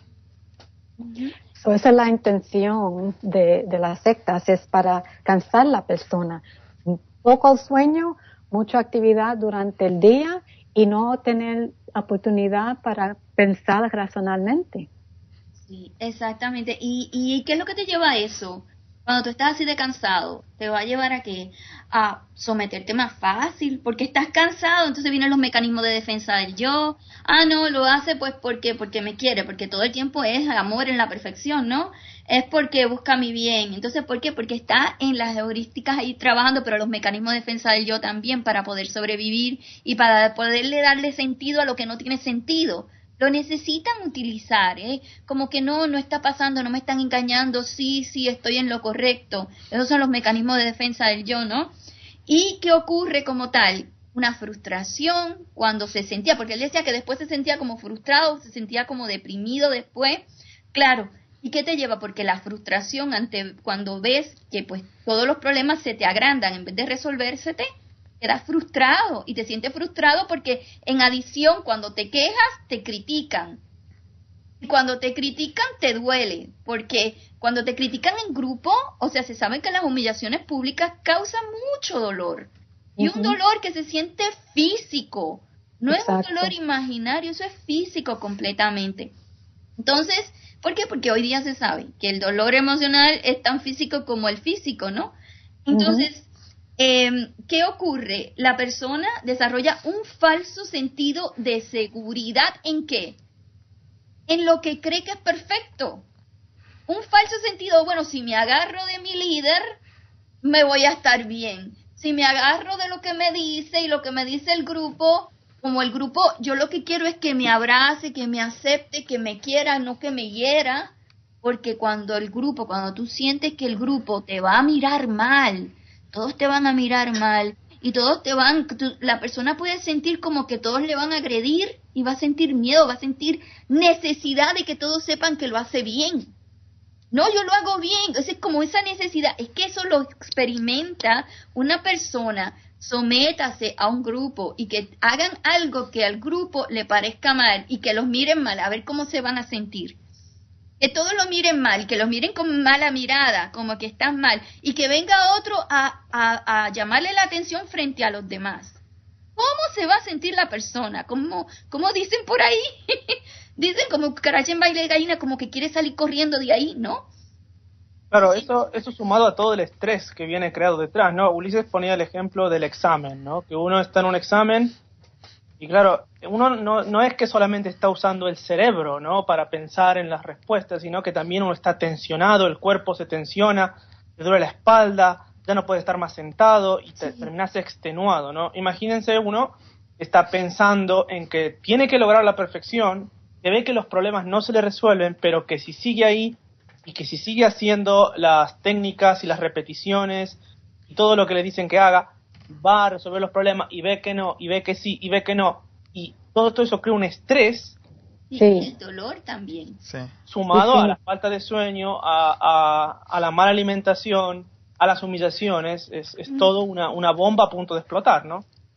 Exacto. Todo, eh, la persona queda destrozada y que él quería que, ¿qué es lo que pasa? Pierde el control, se descontrola se descontrola y eso es lo que él decía, estaba como que no sabía qué hacer, claro, lo único que, le queda a la persona es, lo, la única salida son las facetas, las facetas me lo resuelven todo. el pobrecito, o sea, pensando que las facetas le iban a resolver todo, con las facetas se quedaba, entonces lo llevan a qué? A que lo motivan a que siga repitiéndola en búsqueda de salir del problema que se le ha gigantado. Pero como las facetas es lo que lo sacan, pues vamos a hacer más facetas. Entonces se desarrolla esa necesidad de hacer lo que, se, lo que él cree que le va a resolver todo, aunque esté equivocado. Es como querer bajar de peso, hacer ejercicio y ganar más peso, ¿no? y, hacer, hacer más y más porque todo el mundo te dice que hagas más y más ejercicio y, vas de mal en peor y te, y te enfermas. Y, entonces, eh, ¿qué haces, no? Hay un conflicto ahí terrible en tu cabeza que no, no, no logras dilucidar qué es lo que está pasando. Si yo estoy haciendo lo que me dicen para lograr la perfección, para resolver mis problemas y nada se resuelve. Sí. Pues buscando la felicidad, la perfección um, y, y, es, y eso sigue como un círculo, porque nada está, está en un círculo, nada, sigue you know, um, uh, dando vueltas porque no está, no es lo mismo. En, no, no, están buscando perfección, pero hay un círculo que uno está pasando la mente. Y la felicidad y la perfección no lo están viendo, porque no, no existen, razonablemente no existe. Y es una necesidad, o sea, ¿qué es lo que los capta a ellos? Esa necesidad de resolver sus problemas. Esa necesidad que él tenía, o sea, e, el problema aquí está que muchas personas caen en esto por una profunda necesidad que sienten de salir adelante, déjame acercarme a este grupo porque este grupo a lo mejor o estas personas me están ofreciendo una solución a mis problemas. Él estaba que él se había acababa de divorciar. Y entonces este él estaba buscando una salida. Eh, era como, como una pildorita, estábamos hablando ahorita de una pildorita, ellos quieren como un control remoto a veces la gente, desafortunadamente hoy día, Hoy día hemos, hemos sido, nos hemos desarrollado en este mundo con control remoto y televisión, o sea, este, lo único que haces aprietas el botón y ves la televisión y satisfaces tu necesidad de, de ¿cómo es? De comprar, tu, tu necesidad de, de complacencia, de comodidad, ¿no? placer, sí. Como comodidad. Fíjate, Mirna, ahorita acabas de mencionar algo bien importante. Yo creo que eh, esto tiene que ver mucho con, con la sociedad y con la parte cultural desde que eh, somos niños y la forma en la que nos van educando, de no reflexionar, de no este, investigar, eh, dentro de lo que es la educación, por lo menos en Latinoamérica, no hay un patrón de, investigación. Damos por sentado, damos como verídico a cualquier charlatán que se nos pone enfrente porque estamos llenos de una información empírica en experiencia, en lo que te contaron, en el, confías demasiado en el amigo que ya lo experimentó, en que a otro le está funcionando, ¿no? Y que debe de ser instantáneo, automático, que te ayuda, que eleva mucho esa parte de egoísmo, de querer resolver, ¿no? Pero nunca nos enseñan a cuestionar, a investigar, a ir a la fuente, a ver, bueno, si esta señora me está diciendo, eh, ¿y quién es ella? ¿De dónde viene?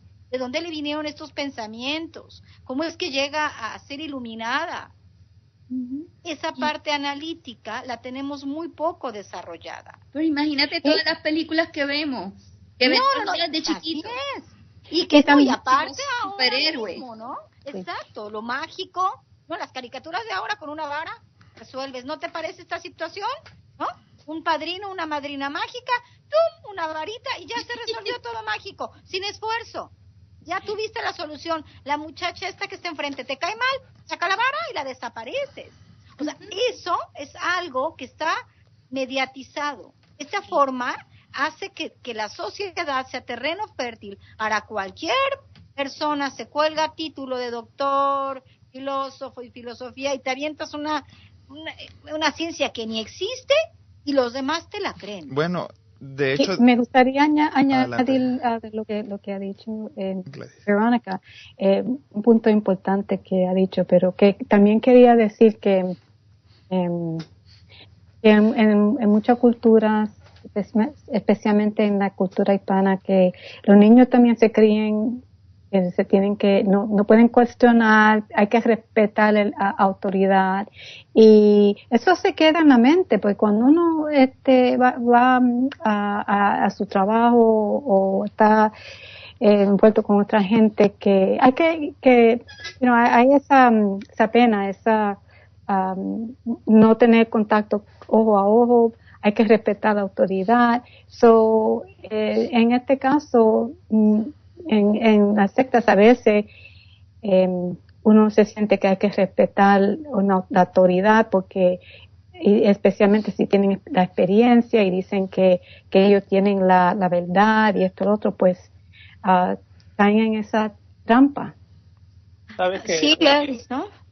Adelante. Profesor Pablo. Un poquito lo que decía Verónica, eso también es esa, esa educación que uno tiene es una cosa curiosa, por ejemplo, en, países de Hispanoamérica, yo no sé en México, pero yo sé de Argentina o, en España, eh, todos estamos muy contentos porque la salud es pública, ¿no? Y no hay que pagar para ir al médico. Pero uno no puede tener una segunda opinión en el sistema público, ¿no? Si uno va al médico que le han asignado, por un problema, no puede cambiar de médico para que otro médico te diga otra cosa. Uno tiene que aceptar la autoridad de ese médico y ese médico tiene que estar correcto. ¿no? Es, es una cosa pequeñita que uno no se da cuenta, ¿no? Pero uno no puede ir dentro del sistema público a pedir una segunda opinión médica, ¿no? O sea, el médico que te toca tiene toda la autoridad y vos pues tenés que hacer lo que ese médico te diga, ¿no? Profesor, Así es. En México es así, Pablo, y si es un sometimiento. Profesor, incluso, bueno, desde que eres pequeño y vas al mercado a comprar y de repente encuentras a una persona que llega y te dice, bueno, que está vendiendo algún medicamento y dice para el dolor de muela, panza, pie de atleta, si el niño o niña tiene lombrices, no come, tiene mucho moquillo, cataratas, falta de apetito, y la gente le está comprando los productos, o sea, los mismos adultos uno ve desde pequeño que no están cuestionando cosas tan básicas Y se comen todo eso, toda esa información.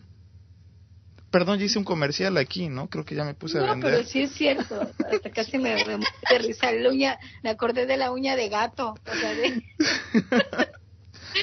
verdaderamente es penoso como no investigamos, como nos dejamos llevar por, por, por lo que ha resultado a otros. Y por eso es que hacen lo que hacen estos manipuladores y destrozan la vida como destrozan eh, fácilmente, sin importarles, sin escrúpulos, ¿verdad? Pero en, no, pero en estos casos es paulatino, es poco a poco, sueño y alimentación, información. Primero es una información que es aceptable y eso ya lo habíamos manejado en otros programas, donde empiezan a meter la información con la que uno está de acuerdo en un inicio y poco a poco te van dando la información que es la que los desenmascara, la que en verdad, la que te van inoculando, que es la que te destruye, pues. ¿Sí? Sí, pero esto va, me parece a mí va un poco más, más allá del, del, intelectual, ¿no? Eh, eh, en el caso de Rafael, él decía que estaba saliendo de un divorcio, estaba, estaba ahí perdido, no sabía qué hacer, y que le ofrecen la solución, ¿no? Le ofrecen la solución a todos los problemas, ¿no? A, a, a todo, con las repeticiones, ¿no? Que él tiene que hacer. Y, y y, bueno, eso, eso va más por el lado emocional, ¿no? O sea, yo estoy con problemas, estoy preocupado, estoy nervioso, estoy ansioso, no sé qué hacer. Acá hay una salida rápida, ¿no? Sí, este, exacto, eso quería mencionar. No tan solo es esta, e, esta búsqueda, o sea, es, este creer en todo lo que me dicen, sino en no, en no investigar, sino también en esa búsqueda de todo ser como con la pastillita, hasta para cualquier trastorno, depresión, una pastillita, o empieza a tomarte una droga. O sea, no, la persona quiere las cosas como automáticas. Como si todo me lo resolvieran, todo tiene que estar resuelto así. Entonces buscan cualquier, cualquier grupo que le den una solución rápida. Y muchos grupos ofrecen la solución rápida. ¿eh? Muchos, muchos te prometen la solución a todos tus problemas con estos cursitos, con estas repeticiones, con estas oraciones, con que des todo tu dinero. Ahora, si ustedes escuchan a Rafael platicar, se dan cuenta que es una persona educada. No sé hasta qué nivel eh, de prepa o universidad, pero Rafael es una persona que tiene una formación académica y se nota en su forma de hablar. Sí, sí. Bueno, él, es actor, ¿no? estaba en una compañía. de pero eso era su hobby, eso era solo su hobby, ¿no? Bueno, estuvo en una compañía de teatro, eh, ya fue más que un hobby, ¿no? Es decir este muchacho tiene una formación académica que cuando uno lo escucha hablar, uno sabe que es inteligente. Entonces lo tuvieron que atacar desactivándole esas partes de donde él pudiera cuestionar al grupo. Desde ahí, pues, por la cuestión emocional, pues. Y es la capacidad que él tiene para reflexionar que lo lleva a precisamente a quedar fuera del grupo precisamente porque termina cuestionándose a lo último, él mismo se da cuenta y dice, pero ¿qué yo estoy haciendo con mi vida? Aunque le tomó tiempo, pero realmente fue lo que lo salvó. Tan inteligente fue que no se hizo maestro. Sí. ¿Eh? Porque si hubiera sido maestro, le quitan de entrada 10 mil dólares. Y ahí sí lo someten a una verdadera esclavitud. Porque este grupo tiene denuncias de esclavitud. Sí. ¿Son más? ¿Son 10 mil nada más o eran más dinero? 10 mil dólares de entrada para poder tener una maestría que esa maestría te la daba el grupo, o sea que no tenía ninguna representación en ninguna otra universidad, te la daba el grupo y que consistía en irte a uno de los hoteles de Isha a trabajar como empleado sin recibir ni percibir sueldo alguno. Es que fíjate qué, qué tremendo el, el, el, el, engaño, ¿no? Al ver, él tuvo la, la facilidad de confrontar. ¿Cuál es el resultado de tanto mantra y mi vida es un desastre?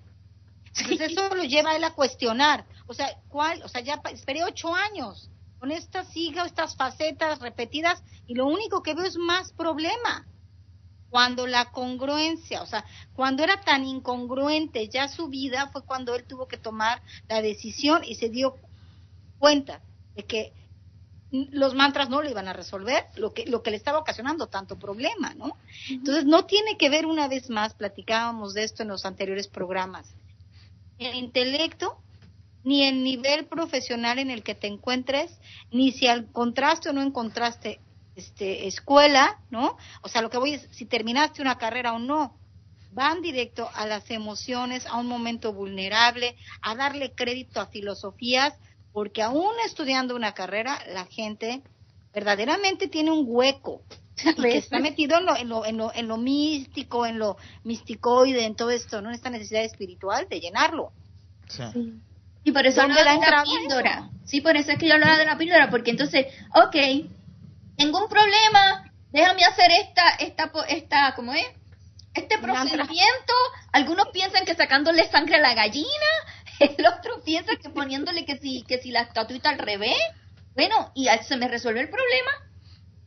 E, eso es, o sea, eso, como, a eso es lo que me refería con lo de la pildorita. O sea, todo se resuelve con eh, técnicas o este tipo de, de, de, acciones o, asignaciones que le dan estos, estas personas y ellos piensan que con eso se les resuelve. En vez de analizar qué me está causando el problema, cómo lo puedo resolver. El, tiempo se nos está acabando, tenemos que irnos a conclusiones.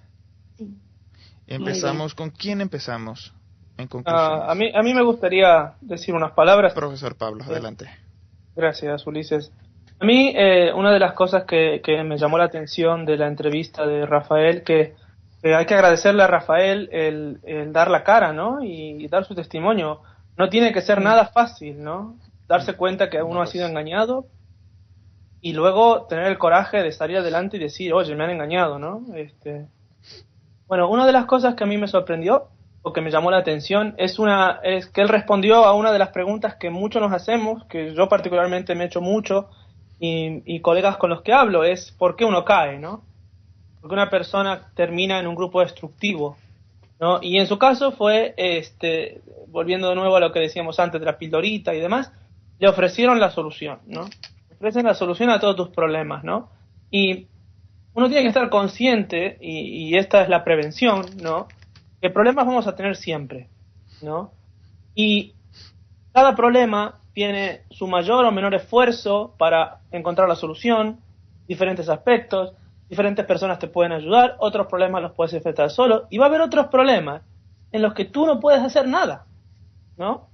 Y, y, y si hay una persona que es mala y es mala contigo, ¿tú qué vas a hacer? Pues te alejas de esa persona, tú no la puedes cambiar. Si un día hay un terremoto y hay un desastre natural y se te cae la casa, lamentablemente, no lo vas a poder resolver de un día, del día a la mañana, al día siguiente, ¿no? Es, es, lleva todo un tiempo, o sea, cada problema que uno tiene, lo tiene que enfrentar de diferentes maneras, ¿no? Y no hay una fórmula mágica para resolverlos todos a la vez. Es una cosa irreal, ¿no? Y en esto tenemos que estar nosotros prevenidos. En el momento que te vienen a ofrecer la felicidad total, la salvación plena, ¿eh? la perfección, en todos los aspectos de tu vida. Eso, eso, eso es irreal, ¿no? Y, y, pero todos tenemos esa necesidad, ¿no? Todos nos preocupamos cuando hay un problema, ¿no? Cuando te cancelan un vuelo en el aeropuerto, uno ya se pone preocupado, se pone mal, hasta qué hora voy a estar acá, si voy a poder llegar a mi destino, ¿no? Pero ¿cuál es, cómo, se, ¿cómo se tiene que enfrentar ese problema? Bueno, sé que me han cancelado el vuelo, lo acepto. Ahora, ¿qué es lo que tengo que hacer? Pues tengo que ir a la fila tengo que hablar con la persona, sé que quizás no voy a llegar a destino, ¿no? Analizar, ir paso por paso, no va, no va a existir la pildorita mágica que te va a resolver todo, ¿no? Eso, eso a mí me llamó eh, la atención, ¿no? Cómo, cómo esa solución que todos queremos obtener viene ofrecida a través de estos grupos, ¿no? Y, y, ahí es donde tenemos que estar alertas y, atentos. Gracias, profesor Pablo. Eh, Verónica. Mira, ahorita analizando un poquito el mismo testimonio de, de, Rafael, él al final de, de, la entrevista mencionó algo de que se encontró a una persona que le dijo que algo que te iba a funcionar este no podía llevar tanto tiempo.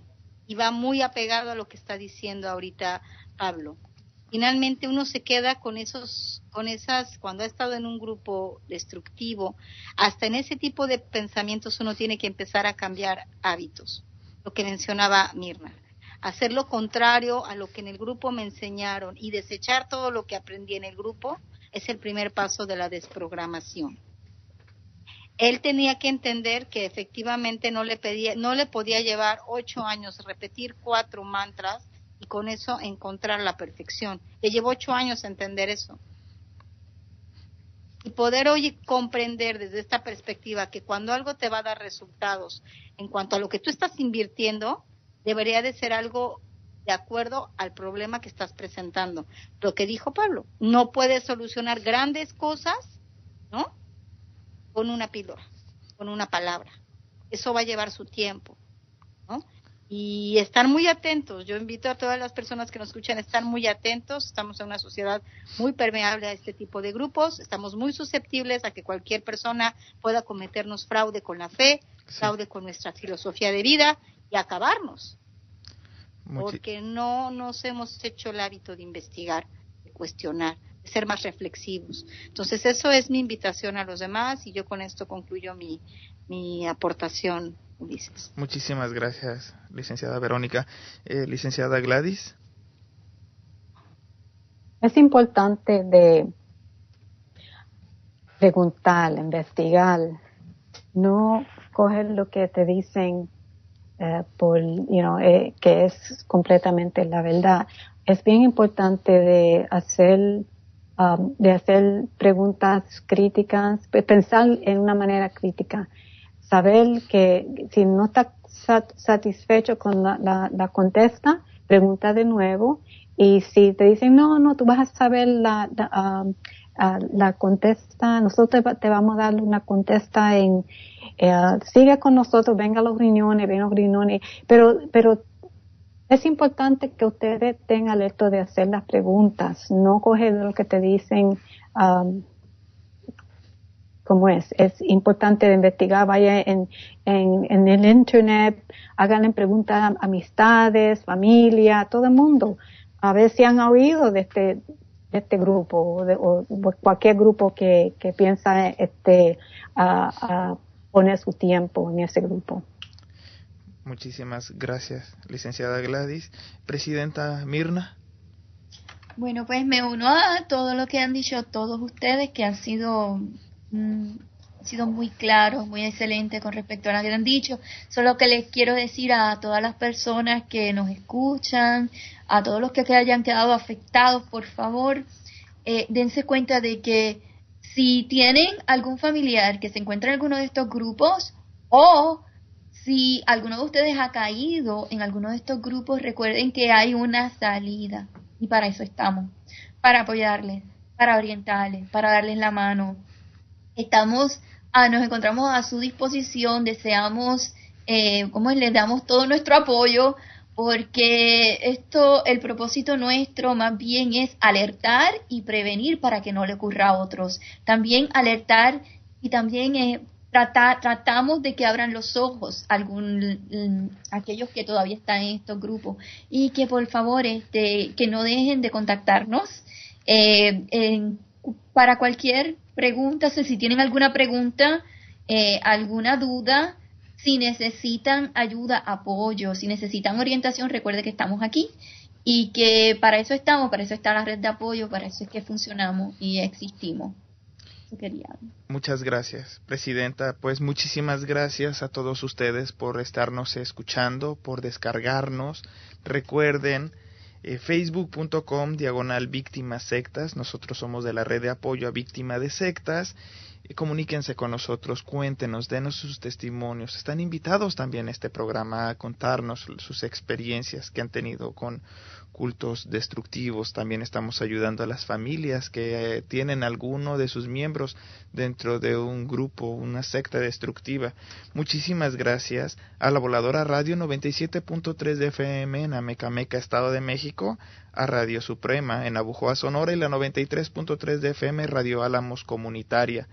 Eh, nos estamos viendo en el siguiente, bueno, estamos escuchando en el siguiente programa y nos estamos viendo en el Facebook también y también pues a las personas que, como les decía, nos están descargando a través de los distintos sitios donde estamos teniendo presencia en el Internet, ya sea a través de YouTube, a través de iTunes y a través de nuestra propia página. No me queda más que decirles Hasta luego.